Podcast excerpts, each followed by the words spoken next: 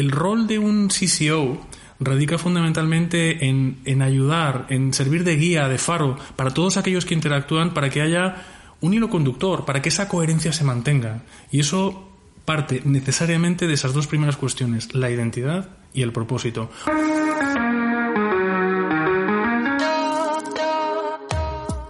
El capitán de los intangibles, navegando con la brújula de la reputación, marca y comunicación. Este es un espacio creado por y para directores de intangibles. Mi nombre es Diana Barberí y aquí hablamos de las principales palancas para crear valor a largo plazo, conseguir licencia para operar, diferenciarse, crecer en liderazgo e influencia positiva.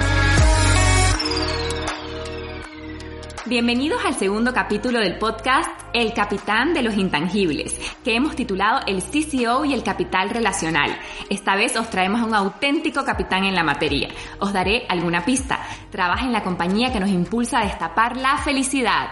Por supuesto, Coca-Cola. Hola Pedro, estamos encantados de contar contigo y además queremos darte la enhorabuena por tu nuevo cargo y agradecerte por habernos hecho un espacio en tu apretadísima agenda. Hemos visto que tu teléfono no para de sonar. Pues muchísimas gracias. La verdad es que para mí es un honor y es un privilegio poder estar aquí. Y bueno, pues estoy muy ilusionado y muy agradecido. Aunque, bueno, lo de capitán, ¿yo qué quieres que te diga? Soy de los que hice la mili y yo me quedé más en cabo, ¿vale? Eso habrá que demostrarlo por el camino. Bueno, quiero presentar a Pedro Fernández, que es desde hace un par de semanas director de Public Affairs, Comunicación y Sostenibilidad de Coca-Cola para España y Portugal. Cuenta con más de 20 años de experiencia y ha liderado el área de Public Affairs y de lobby de grandes compañías como BP o British American Tobacco.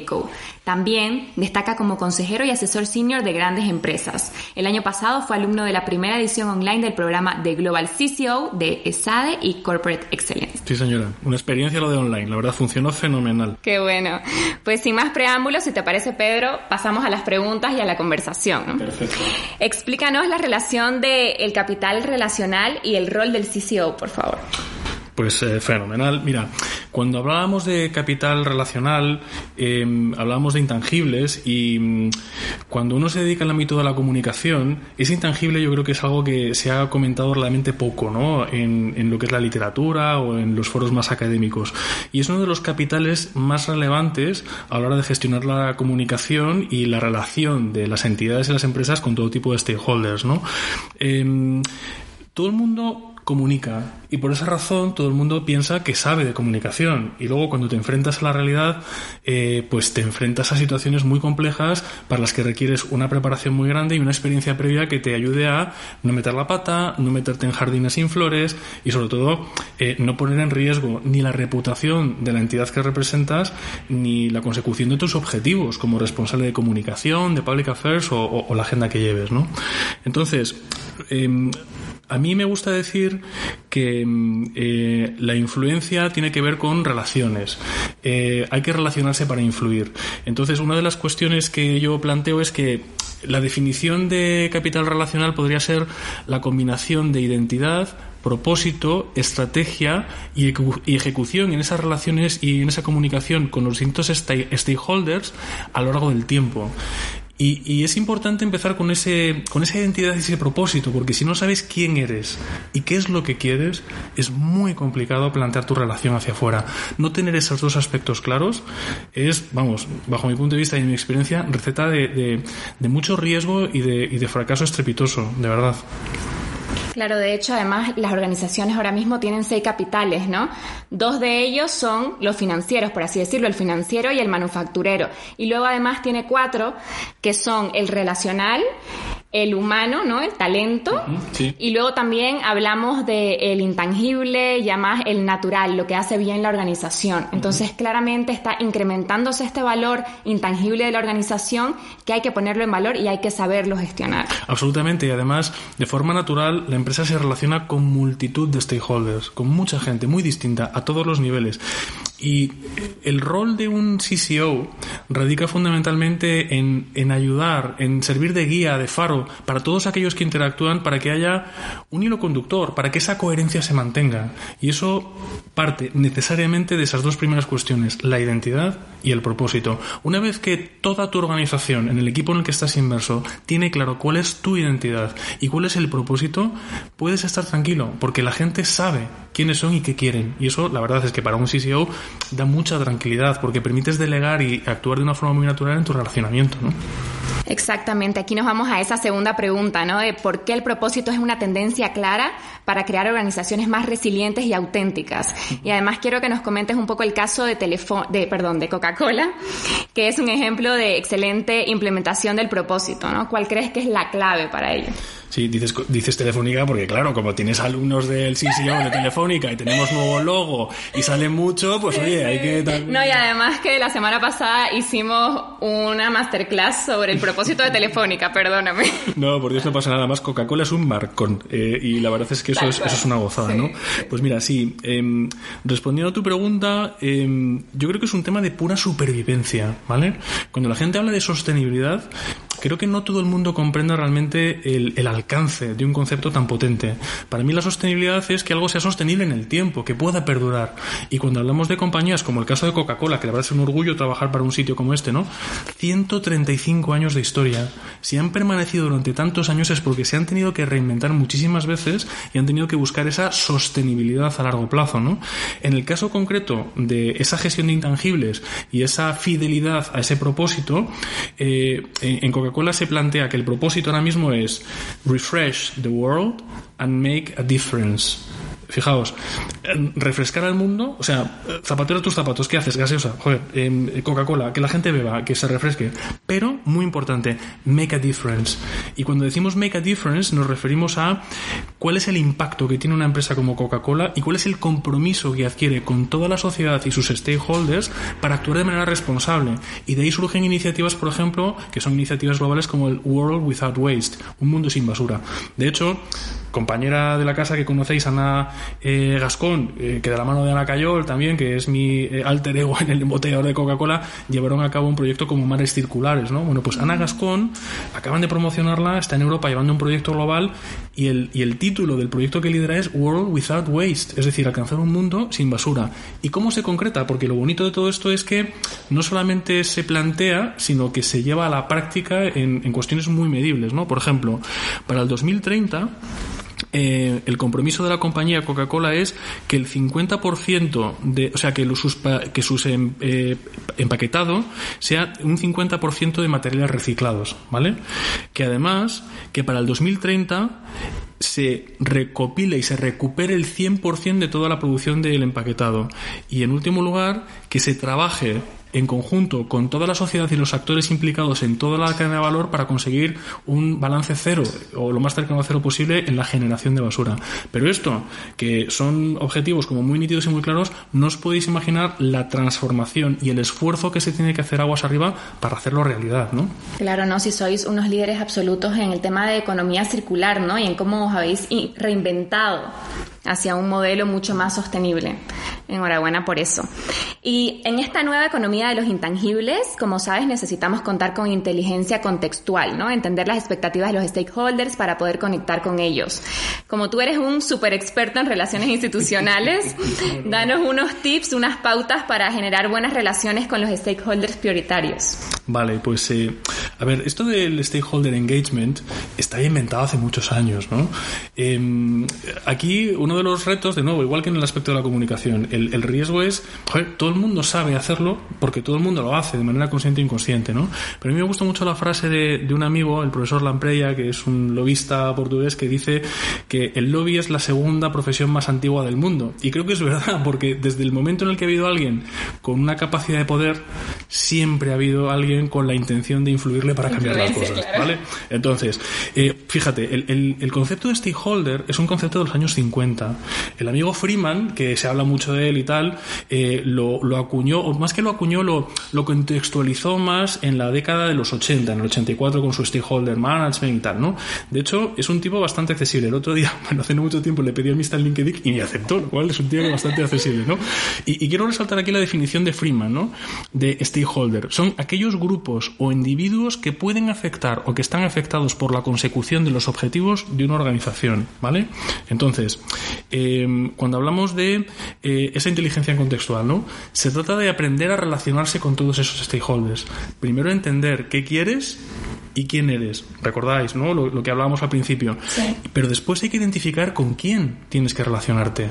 quién tiene esa capacidad de influencia, directa e indirecta, formal o informal, para la consecución de tus objetivos, que pueden ser reputacionales, pueden ser de lobby, pueden ser de, de venta, me da igual.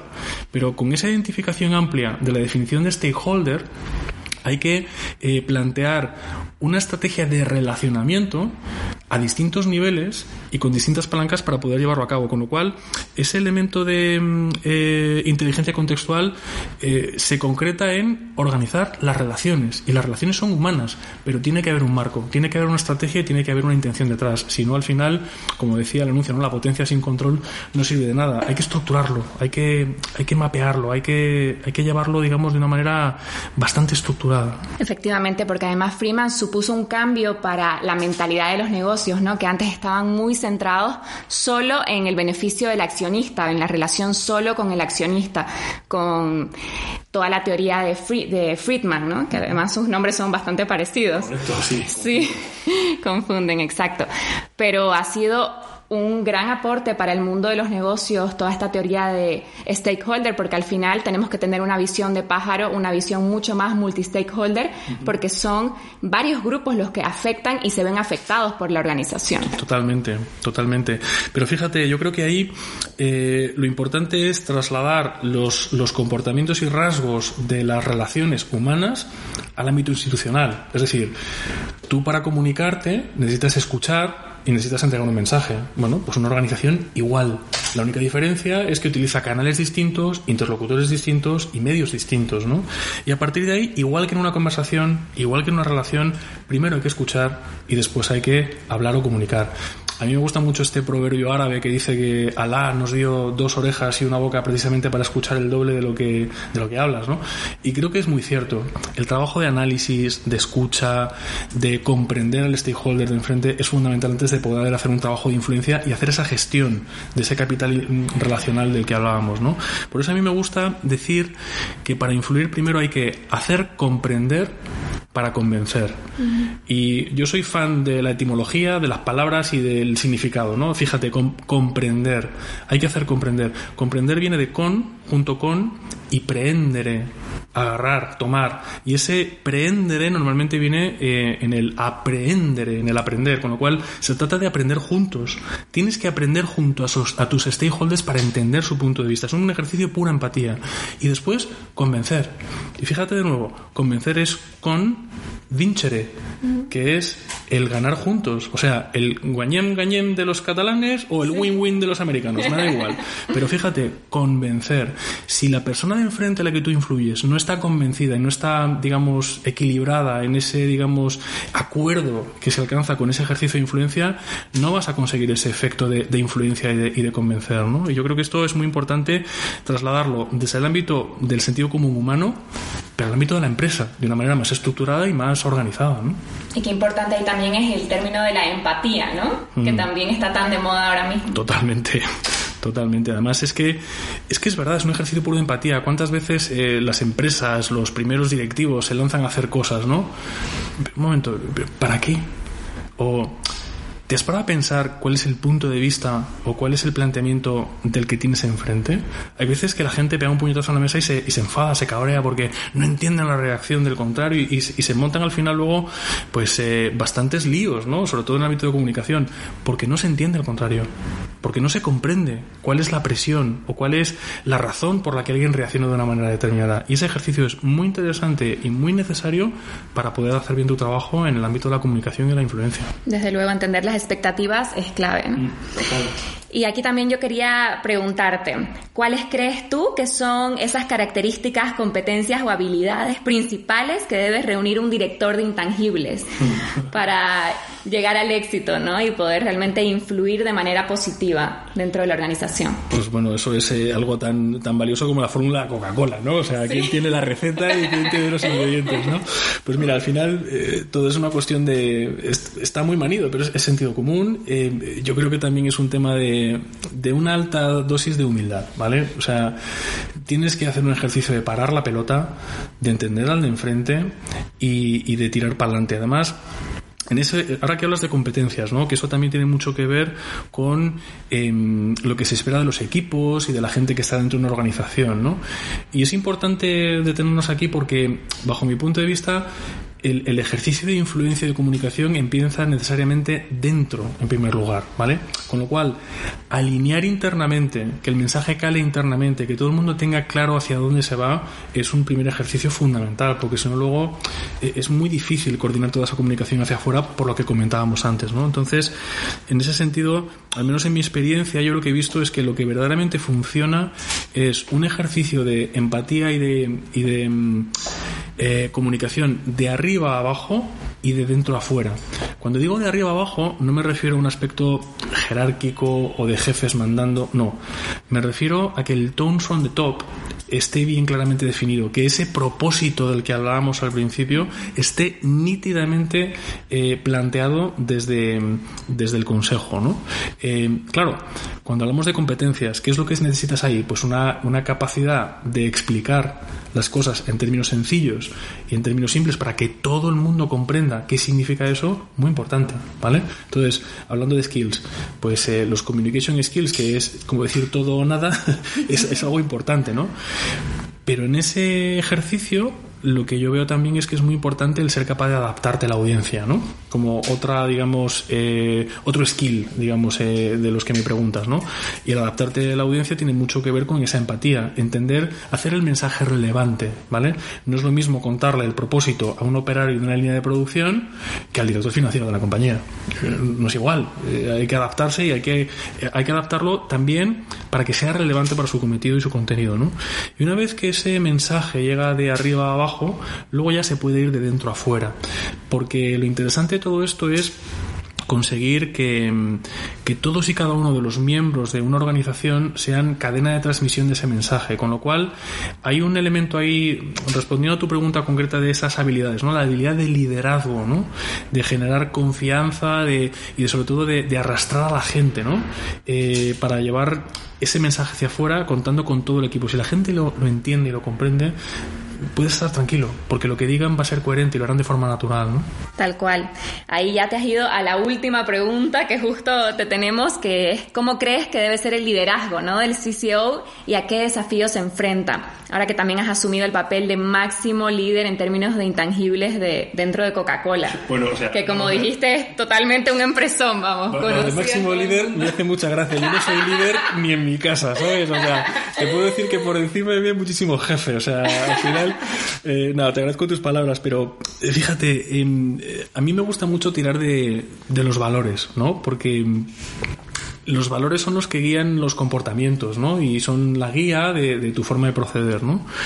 Eh, y cuando hablamos de, bueno, pues de, de, ese liderazgo, creo que ese liderazgo tiene que ser un liderazgo basado en, en valores, ¿no?